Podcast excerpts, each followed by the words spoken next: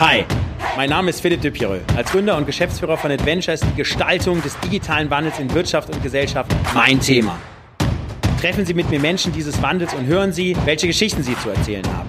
Über Mut, Kreativität, Chancen und das Scheitern. Steigen Sie ein und werden Sie Teil des Wandels. Willkommen beim Change Rider. Wir stehen heute hier mit dem Change Rider Team in Berlin direkt vorm Café Oberholz. Ich freue mich sehr auf eine Fahrt mit Sana Röser, ähm, Unternehmerin und äh, Bundesvorsitzende des äh, Verbands Die Jungen Unternehmer. Ich werde mit ihr sprechen über die Herausforderungen der Digitalisierung in der Startup, aber vor allen Dingen auch in der Mittelstandswelt und ihre Anforderungen an die Politik besprechen.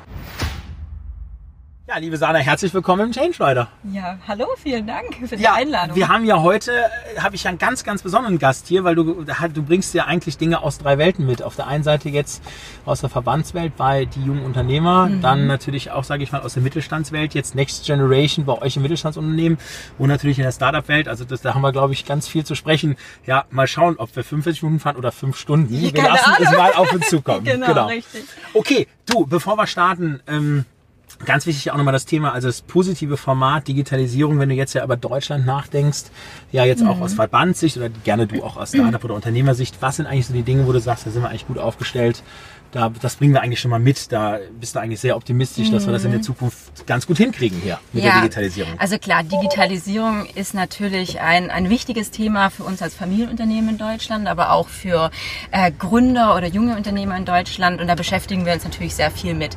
Natürlich ist es so, ähm, es gibt immer Themen, wo wir sagen, da müssen wir einfach drüber sprechen. Ja, es wird ja viel darüber, Thema Breitbandausbau im ländlichen Bereich etc., Klar. dass wir da eine Klar. gute Internetversorgung brauchen. Ähm, das Thema natürlich auch digitale Verwaltung etc.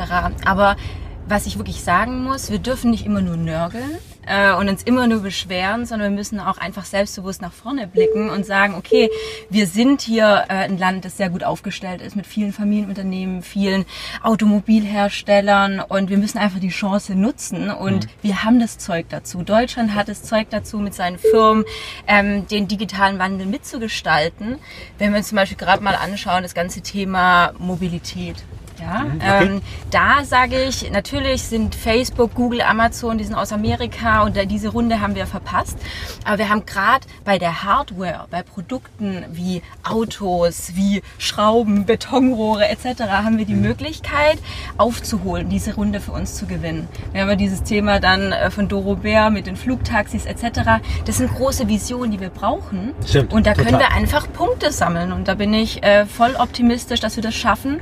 Und ich sehe sehe Digitalisierung als absolute Chance und wir dürfen nicht dieses, ja, ähm, dieses, die German Angst uns da überfluten lassen, dass okay. wir immer Angst davor haben, sondern einfach nach vorne blicken und die positiven Dinge sehen. Okay, das finde ich super. Jetzt ist ja, ähm, sage ich mal, ich glaube, die Verbandsmitgliedschaft bei euch ist ja, glaube ich, ab einer Million Euro Umsatz, kann das mhm. sein? Oder, genau. ja, so, oder das heißt, zehn Mitarbeiter. Oh, mhm. Oder zehn Mitarbeiter. Das heißt, du hast natürlich schon auch tendenziell wahrscheinlich sehr viele kleinere, mittlere, mittelständische mhm. Unternehmen auch dabei. Ja. So, jetzt sage ich mal, die großen Unternehmen, ich sage jetzt mal die großen Mittelständler und Konzerne, die gehen ja jetzt schon auf Digitaleinheiten und haben mhm. Chief Digital Officer und ja. arbeiten im geschützten Raum nach Lean Startup und Design Thinking und so weiter und so fort. So, jetzt kann sich das ja so ein Mittelständler ja eigentlich nicht leisten, logisch logischerweise, wie, also wie siehst du den in der Transformation? Wie beschäftigt der sich mit den Kunden, die er jetzt hat, dass das vielleicht andere Kunden in der Zukunft sind, also die vielleicht auch digital erreichen kann? Ja. Also gibt es da vielleicht Beispiele von auch Mitgliedsunternehmen, wie die sich gut entwickeln? Ja, also ich kann von uns selber reden. Also wir sind ein Familienunternehmen, ja. wir sind Old Economy, wir sind seit über 95 Jahren am Markt, produzieren Betonrohre. Also 100-jähriges bald. Ja, okay, Big Party, Leute. genau. Okay, gut. Genau. Und äh, wir sind auch so ein klassischer Mittelständler. Mhm. Und ähm, mein Vater zum Beispiel ist schon seit über 15 Jahren aber Business Angel. Also er hat mhm. wirklich die Augen okay. offen und guckt nach jungen Startups Startups und wo man vielleicht sich mit äh, Synergien gegenseitig befruchten kann. Okay. Und das finde ich enorm wichtig. Auch für kleine Unternehmen einfach die Augen offen zu halten, weil auch Startups profitieren natürlich mit, mit der Zusammenarbeit mit Familienunternehmen, weil sie äh, von, der, von der Arbeitsweise enorm profitieren können, von den Netzwerken, die die Familienunternehmen auch kleine aufgebaut Marktzugang haben. Natürlich auch, genau. Marktzugang genau. etc. Und andererseits natürlich die Familienunternehmen profitieren davon, von digitalen neuen Innovationen, die sie vielleicht vielleicht mit in ihr Geschäftsmodell aufnehmen können oder Okay. auch neue Märkte erschließen. Also von daher, ähm, auch wenn man nicht wirklich groß ist, kann man trotzdem auf tolle Veranstaltungen gehen, sich vernetzen und da sich zu diesem Thema Digitalisierung austauschen, auch mit anderen. Okay. Genau. So, und ich sag mal, ist ja natürlich das Thema Digitalisierung ja häufig, das Format will da ja hier so ein bisschen gegensteuern. Mhm. Hat ja viel auch mit Ängste schüren zu tun, Verlust des Arbeitsplatzes, künstliche Intelligenz, Automatisierung. Mhm.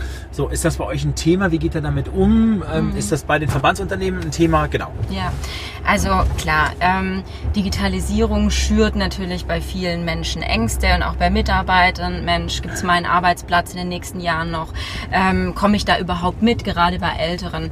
Ähm, diese Ängste muss man auch ähm, ernst nehmen, ganz klar. Aber das Wichtigste ist bei der Digitalisierung wirklich offen zu sprechen, auch mit den Mitarbeitern, transparent zu verstanden. sein. Warum entscheide ich mich zum Beispiel für eine neue Softwarelösung? Oder warum automatisieren wir jetzt die Produktion in gewissen Schritten?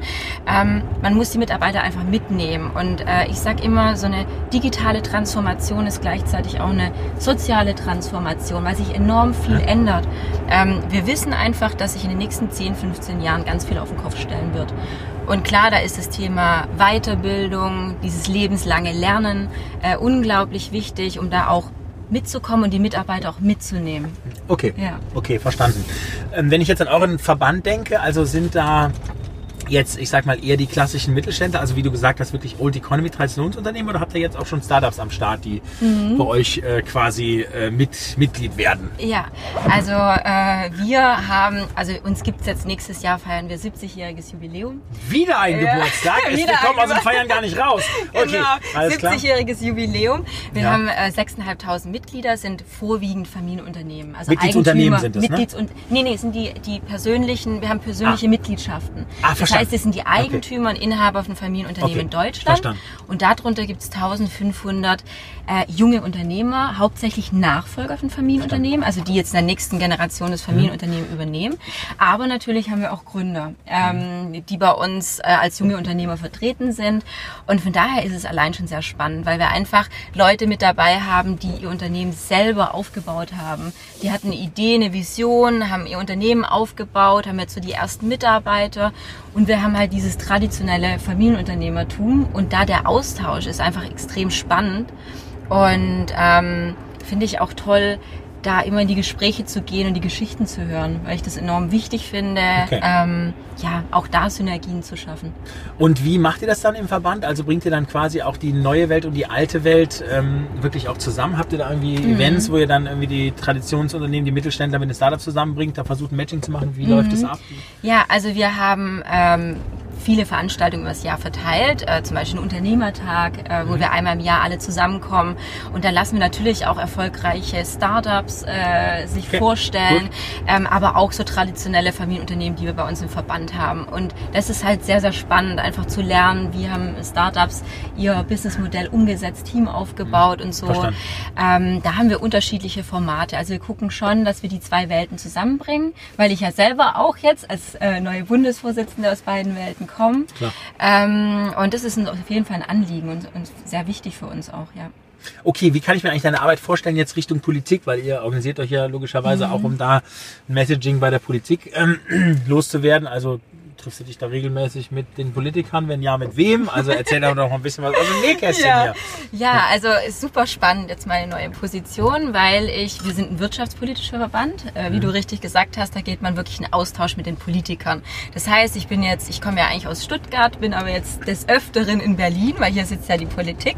Und dann habe ich wirklich solche Treffen. Also dann gehe ich zum Beispiel erst vor äh, zweieinhalb Wochen hatte ich dann einen Termin bei der Doro Bär im Bundeskanzleramt und dann gehe ich da vorbei und dann setzen wir uns zusammen und dann reden wir über junge Unternehmer in Deutschland, über Digitalisierung, weil sie ist ja Staatsministerin Ja. für Digitalisierung, ähm, über all diese Themen und was muss sich in Deutschland noch bess verbessern oder welche Rahmenbedingungen müssen sich verbessern, dass wir einerseits als Familienunternehmen in Deutschland wettbewerbsfähig bleiben, aber es auch Gründern noch einfacher machen zu gründen.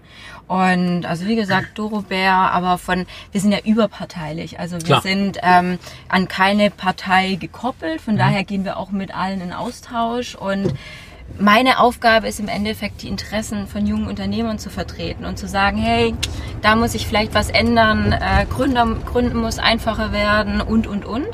Ähm, und das ist sehr spannend, interessant, weil es einfach so auch ein neuer Einblick ist, auch für mich persönlich. Okay, verstanden. Was ist jetzt in dem Thema, ich sag mal, Einfachheit der Gründung? Ähm, ich sage ja immer, Estland ähm, ist ja, mhm. sage ich mal, GmbH-Gründung, Same Day, äh, ne, ja. ne, Abgabe, Steuererklärung, äh, zwei Stunden und so. Also was sind da noch für Themen, wo ihr sagt, okay, das, das brauchst jetzt, sage ich mal, bei den jungen Unternehmern oder bei den Unternehmern, äh, mhm. äh, um, sage ich mal, da erfolgreicher arbeiten zu können? Jetzt gerade in Bezug auf die Digitalisierung. Was ja, habt ihr da für, ja. für einen Vorauskatalog? Ähm, also klar, das, was du angesprochen hast, unglaublich wichtig. Gründen muss einfacher werden. Heißt, wir haben ja unglaublich viele Regulierungen, Gesetze hier in Deutschland, die mhm. Gründer einfach, also das ist wirklich ein bürokratischer Wahnsinn. Wir haben auch mal selber eine Umfrage gemacht bei uns im Verband und äh, da kam heraus, dass viele Gründer fünf bis 15 Stunden pro Woche allein nur mit Informations- und Beweispflicht Pflichten etc. zugange sind. Also bis zu also zwei Arbeitstage. Ja, unglaublich. Es Oder der Gründer wird sagen, ein halber Arbeitstag. Ja, genau. genau. genau. Okay. Also es raubt unglaublich viel Zeit. Ähm, und eigentlich äh, bin ich der Meinung, sollten doch die Gründer gerade in den ersten zwei Jahren vor allem, die äh, sich wirklich darauf fokussieren, ihr Geschäft aufzubauen, Total ihr, ihr Startup aufzubauen und nicht da die ganze Zeit irgendwelche Ordner zu wälzen. Und ja, also erstmal das ganze Thema Bürokratie muss vereinfacht werden. Dann natürlich. Hier war es ja bei Doro Bär wahrscheinlich. Ne? Ja, Kanzler. Genau, ne? richtig. Genau. Ja, okay. Hier war ja, ich bei sorry. Doro Bär. Die hat ein wunderschönes Büro da oben. Okay, gut.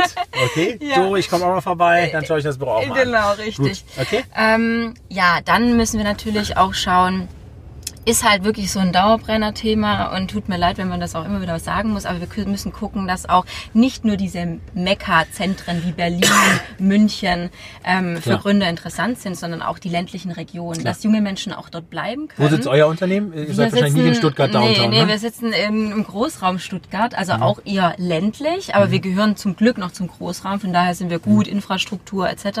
Aber wir haben natürlich in Deutschland viele Unternehmen und auch junge Gründer, die in einem ländlichen Raum sitzen Klar. Und um diese Landflucht auch zu stoppen in die Städte, müssen wir schauen, dass wir da eine gute Infrastruktur haben.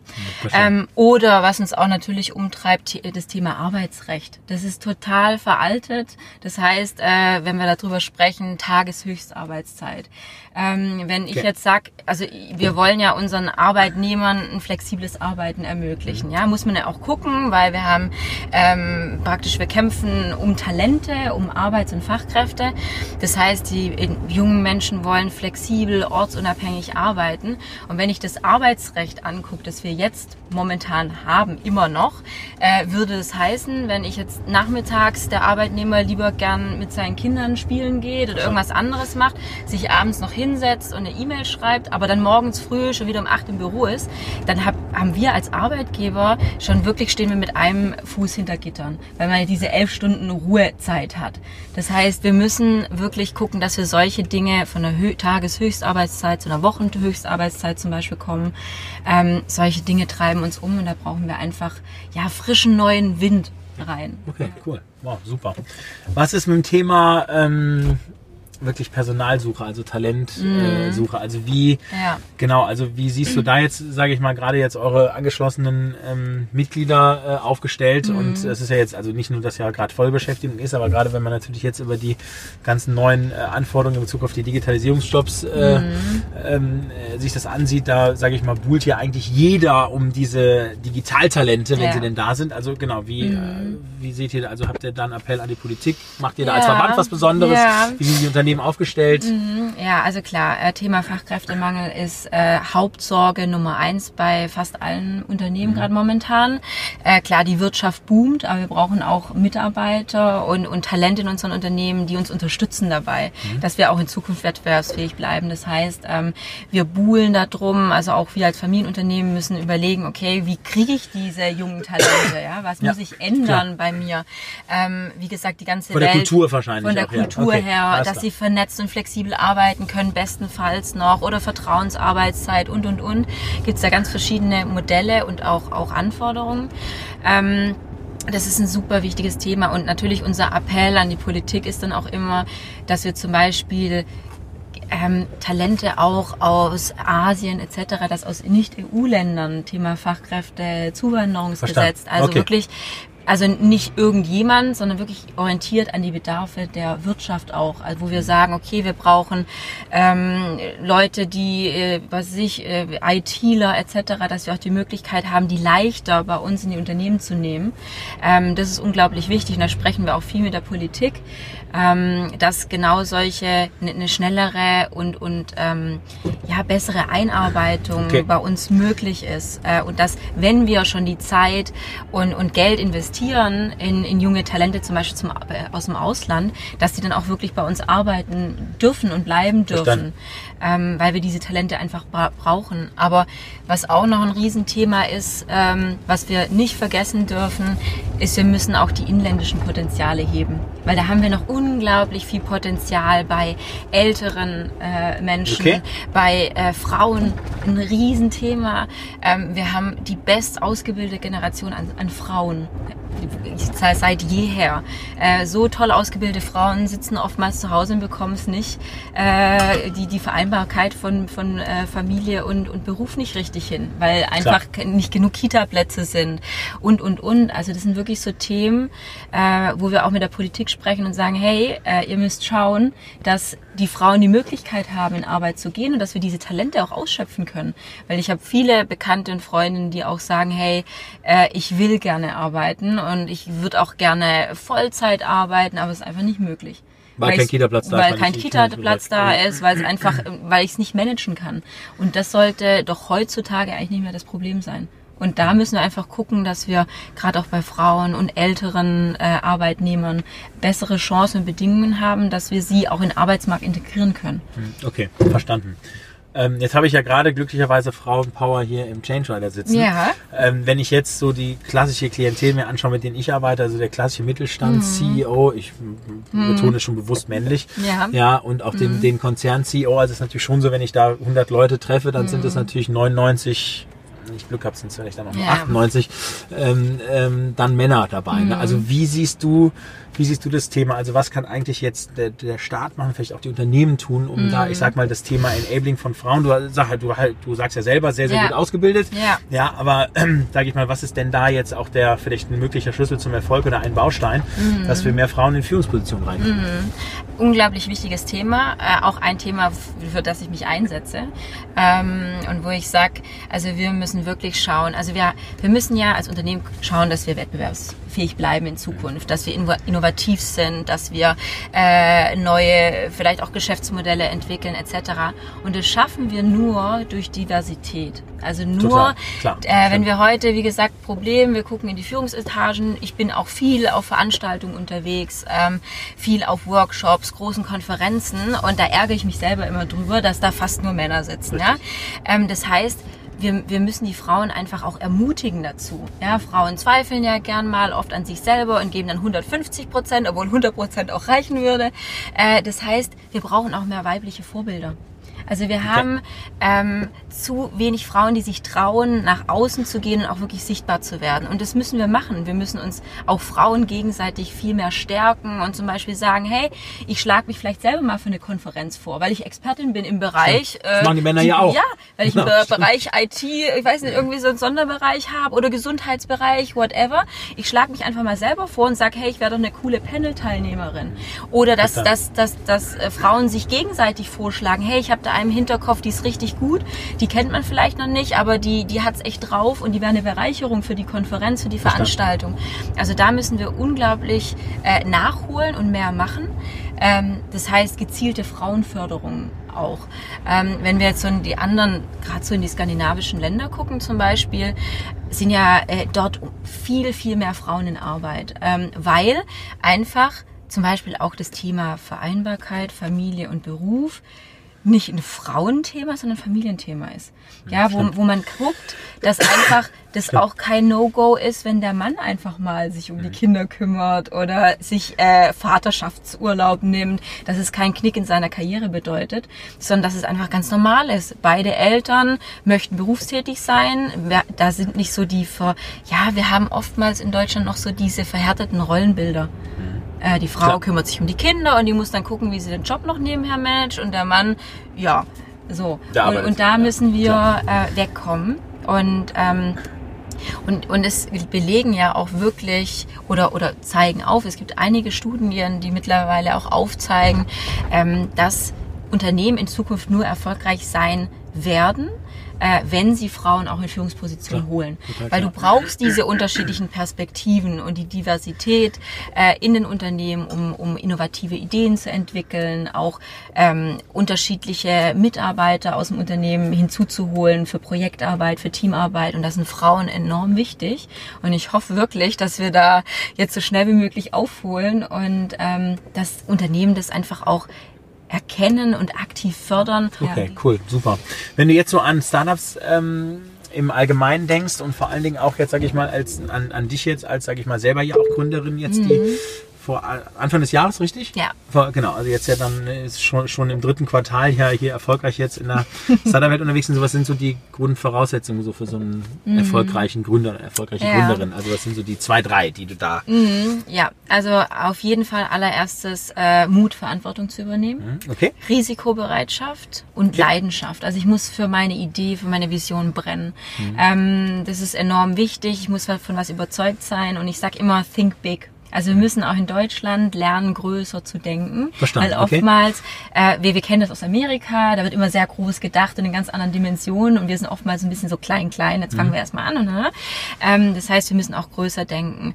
Und aber das ist bei, bei Startup-Gründern aber auch bei Unternehmern generell. Also ich kann ja aus beiden Perspektiven sprechen, bin ja Nachfolgerin im Familienunternehmen und selber ja. Gründerin. Ähm, und egal, ob du Gründerin oder Nachfolgerin bist, ähm, wirklich den Mut einfach zu haben, weil ähm, du, wenn du nachts nicht schlafen kannst, weil dich das umtreibt, ähm, dann, dann, dann ist es vielleicht doch nicht das Richtige, ja, wenn du, wenn du mit diesem ganzen vielleicht Druck nicht klarkommst. Ähm, und natürlich ist es unglaublich wichtig, sich ein gutes Team mit an Bord zu holen, weil ich, ich als Person habe nicht alle Kompetenzen dafür ähm, und muss mir die Kompetenzen auch irgendwie dazu holen, dass mein, mein Startup danach florieren kann und erfolgreich wird. Ähm, aber ja, wenn man die Punkte, die Top drei Punkte, äh, Mut, Verantwortung zu übernehmen, Risikobereitschaft und einfach das Feuer und die Leidenschaft, ähm, um etwas umzusetzen und meine Idee und Vision. Okay, super. Wie, wie habt ihr das jetzt gelöst bei euch? Also gerade, ich sehe ja immer so als großen Hinderungsgrund eigentlich so in so einer frühen Start-up-Phase dieses, ich sag mal, deutsche Ingenieursdenken und, mhm. sage ich mal, doch den Perfektionismus, den wir ja, ich sag mal, in unserem Kerngeschäft und der euch ja jetzt war auch ein Mittelständler, der euch ja yeah. groß gemacht hat und der ja auch ganz wichtig ist, mhm. gerade in der produzierenden Industrie, aber der natürlich, gerade wenn ich jetzt so an Lean Startup und Design Thinking und Schnelligkeit mhm. ähm, denke, dass die ja, sage ich mal, doch da auch häufig lebend wirken und man baut dann in der Regel sehr großes Produkt und ein mhm. großes, großen Service und der kostet viel Geld und mhm. so und denkt also eigentlich viel zu spät an den Kunden. Wie siehst du das? Wie, wie seid ihr da aufgestellt? Also ja. ähm, Um, genau. Ja, also äh, klar, es, äh, ein Thema ist natürlich, du musst kundenfokussiert arbeiten, bestmöglich, ja, dass du ähm, deine Idee auch vorher prüfst, dass du mit Freunden, Bekannten sprichst, Mensch, ich habe da eine Idee, ich will Folgendes entwickeln, mhm. wie findest du das? Also okay. sich wirklich Feedback einholen, sehr viel reden, Netzwerken, anderen auch die Idee erzählen. Wir haben ja oftmals so äh, diese Angst auch, oder viele haben die Angst, äh, über ihre Idee vorher zu sprechen. Äh, zu sprechen. Könnte einer klauen. Genau, könnte einer klauen genau. und selber umsetzen. Aber da darf man gar keine Angst vor haben, weil es okay. bringt einem nur selber enorm viel, weil man Feedback bekommt. Und ähm, auch dieses Thema, ähm, man muss bereit sein als Gründer öfter mal die Richtung zu wechseln ähm, weil ähm, man, man beginnt mit etwas und denkt, wow, das ist jetzt das finale coole Produkt und das bauen wir jetzt so. Und dann merkst du so nach paar Schritten nach und nach, hey, da, wir müssen jetzt doch was ändern. Und man muss offen sein für diese Veränderung, dass man diese Richtung auch und das Businessmodell vielleicht ändern muss und nicht gleich frustriert sein und sagen, ach verdammt, jetzt wollte ich es doch anders und jetzt, hm. also das heißt auch offen dafür sein, ähm, dass ich mittendrin vollkommen was ändern kann. Meine Zielgruppe ist eine andere oder ja, also das okay. ist unglaublich wichtig. Und ähm, es ist natürlich auch unglaublich wichtig für einen, ähm, den richtigen Zeitpunkt zu erwischen. Ähm, das, da da, da scheitern natürlich auch viele Startups. Wird mein Produkt oder meine Dienstleistung wirklich im Moment gebraucht? Ja? Oder, oder denke ich nur das? Deswegen ist auch dieser Austausch enorm wichtig. Verstanden. Und sich vielleicht auch ähm, einen Mentor hinzuzuholen. Ähm, jemand, mit dem man sich austauschen sprechen kann, ist äh, eine wichtige Sache, finde ich. Scheitern, habe ich ja gerade drüber gesprochen. Ja, Ja. gibt's von dir denn eine Scheitergeschichte, die du denn erzählen kannst? Hoffentlich mit vollem Welt Se- Selbstbewusstsein, wo du vielleicht auch schon Ja. ein bisschen draus abgeleitet hast und gelernt hast. Genau. Ja. Ähm, also ich muss ganz ehrlich sagen, zum Glück ist mir viel gelungen in meinem Leben, das ich mir so vorgenommen habe. Ähm, wenn es jetzt wirklich so um, wenn wir eine Rede davon scheitern, wir brauchen eine gesunde Scheiterkultur oder fehl, gesunde Fehlerkultur anders. Ja. Ähm, und wir müssen einfach dieses, diesen Slogan auch hinfallen, aufstellen, weitermachen, ist unglaublich wichtig für uns auch Okay. hier in Deutschland. Ähm, wenn ich jetzt so an mich persönlich denke, ähm, kann ich sagen, also zum Beispiel, ich bin ganz frisch vom Studium gekommen ähm, und habe begonnen mit meinen Eltern zusammenzuarbeiten und dachte am Anfang wirklich, ja auch ein ich bin so, Move, ja, ja, ja, schon. Also ich, ich war Anfang 20 und dann äh, haben meine Eltern mich gefragt, ja, kannst du das vorstellen? Da habe ich ein bisschen überlegt, habe gedacht, na gut äh, und bin dann direkt bei meinen Eltern mit eingestiegen. Und äh, ich dachte wirklich am Anfang, ich äh, habe so die Weisheit mit dem Löffel gegessen, ja. Und wer, wer äh, so unglaublich schlau und so, wir bringen so unglaublich viele tolle Ideen mit. Ähm, und dass ich auch öfter mal mit dem Kopf durch die Wand muss. Und Okay. musste dann aber, und das war für mich so ein Scheitern oder ein gescheiten Learning eigentlich daraus, dass ich dann irgendwann erkannt habe, ja, man muss das Rad nicht immer neu erfinden. Und was vielleicht die ältere Generation sagt, äh, ist gar nicht so falsch. Ja? Verstanden. Okay. Und äh, das war wirklich für mich so ein einprägendes Erlebnis und wirklich so ein Learning äh, für mich persönlich, dass ich auch sage, wir müssen auch als junge Generation viel stärker in den Austausch gehen. Mit älteren, mit älteren Generationen und gegenseitig ein offenes Ohr haben, miteinander sprechen und sich austauschen. Ähm, das habe ich wirklich gelernt und das war so mein, na, da hatte ich so ein bisschen Fail also, und äh, konnte daraus viel mitnehmen, ja. Ja, das finde ich super, dass du das sagst, weil in der Regel ist ja so, gerade wenn du über Digitalisierung sprichst, Mhm. dann sagt man immer, ja, die Älteren müssen auf die Jungen schauen Ja. und müssen da, sage ich mal, irgendwie veränderungsbereit sein. Ich finde es eigentlich super, auch wirklich zu sagen, hey, okay, und die Ja. Mhm. äh, älteren Generationen bringen natürlich auch einen wahnsinnigen Erfahrungsschatz mit Ja. und vor allen Dingen sind die wahrscheinlich schon zehnmal mehr gescheitert, als Genau, ja. die jungen Leute gescheitert Ja. Mhm. sind und da natürlich auch die Learnings weiterzugeben. Super. Gibt's eine Sana Fremdschämen-Story, die du gerne teilen möchtest? Da würde ich mich sehr darüber freuen und alle anderen natürlich auch darüber Sicherlich freuen. auch, ja. genau. Ähm, ja, also so peinliche Momente gibt's ja immer mal wieder. Ähm, aber so wirklich richtig peinlich ist wirklich, wenn ich so mh, in die Vergangenheit zurückschaue. Ähm, noch Grundschule eigentlich, wo ich äh, ja noch relativ jung war und ich bin aufgewachsen ähm, neben der Grundschule. Und äh, das heißt, ich hatte Direkt es eigentlich daneben direkt sozusagen. daneben. Ich hatte es also Okay. eigentlich nie wirklich weit, wenn der Unterricht morgens losging. Erster Gong bist du quasi Genau, losgegangen. richtig. Okay. Und äh, ich saß dann eigentlich morgens, äh, wie oft so am Frühstückstisch und habe mein Müsli gelöffelt und ähm, war schon relativ spät dran und dann höre ich den Gong schon von weit und denke, oh verdammt, jetzt sollte ich mal langsam los. Bin dann aufgesprungen, habe meinen Rucksack, äh, ich Schulranzen ahne, gepackt und dann rausgerannt Richtung Schule. Und äh, auf dem Weg haben mich schon ein paar so ein bisschen verdattert angeguckt. Äh, und ich dachte, okay, egal, einfach weiter, schnell ins Klassenzimmer. Und äh, ja, bis ich dann im Klassenzimmer irgendwie gemerkt habe, dass ich meine rosanen Puschelhausschuhe noch anhatte. Besser, als ich habe ja mit, ich hab mit dem Pyjama ja gerechnet. Das war zum Glück, Aber, das habe ich okay. noch geschafft. Aber das war irgendwie sehr peinlich. Und wenn du halt relativ jung bist und noch so im Grundschulalter. Und das Schlimme war, ich musste halt die komplette, den kompletten Vormittag während der Schule mit diesen Puschelhausschuhen da sitzen. Und Das das war war, da- okay. sehr unangenehm, ja. Was hast du Nominierungen für den Change Rider? Also wo du sagst, okay, das sind eigentlich Persönlichkeiten, sehr gerne Frauen, Mhm. ja. wo du sagst, hey, okay, die bringen eine Power mit, die haben, sage ich mal, schon was geschafft, die haben Ja. vielleicht auch was vor und vor allen Dingen, sage ich mal, sind die auch, so wie du ja auch eine positive Denkerin, die Mhm. auch wirklich äh, da dran geht und sagt, hey, we will do it. Ja, Ja, ja, ja. Gibt's da, gibt's da Ähm, Personen? Also auf jeden Fall eine coole Powerfrau, Unternehmerin. Äh, wen ich super spannend finde und wen ich super gerne hier mal sitzen sehen würde, ist zum Beispiel Delia Fischer von West Wing. Ja, okay. ähm, die Gründerin, äh, weil ich finde, äh, dass sie was Tolles geschaffen hat. Äh, sie, sie ist so ein weibliches Vorbild für viele. Mhm, okay. Und äh, ich glaube, das wäre ein super spannendes Gespräch für dich auch mit ihr hier zusammen, dass sie Super. ein bisschen die Geschichte erzählt. Das Schöne ist, ich glaube, wir haben ja sogar auch ein Heimspiel. Sie ist ja, glaube ich, auch in München. Ich bin ja, auch in München. Das ja, heißt, das genau. kann man dann auch wirklich machen. Sehr gut, Genau. wunderbar. Die Einladung geht raus. Vielen, vielen Super. Dank. Super. So, und last but not least, dein Appell, also nach draußen, an die Zuhörer, Zuschauer, mhm. das kann jetzt sein Gesellschaft, Politik, Wirtschaft in Bezug auf den Wandel, in Bezug auf ja. die Digitalisierung, das, was jetzt gerade da draußen passiert? Mhm. Ähm, ja, mein Appell wäre wirklich, seid mutig. Wenn ihr eine Idee, eine Vision habt, dann ähm, seid mutig und, und äh, gründet ein Unternehmen oder, oder setzt euch damit auseinander.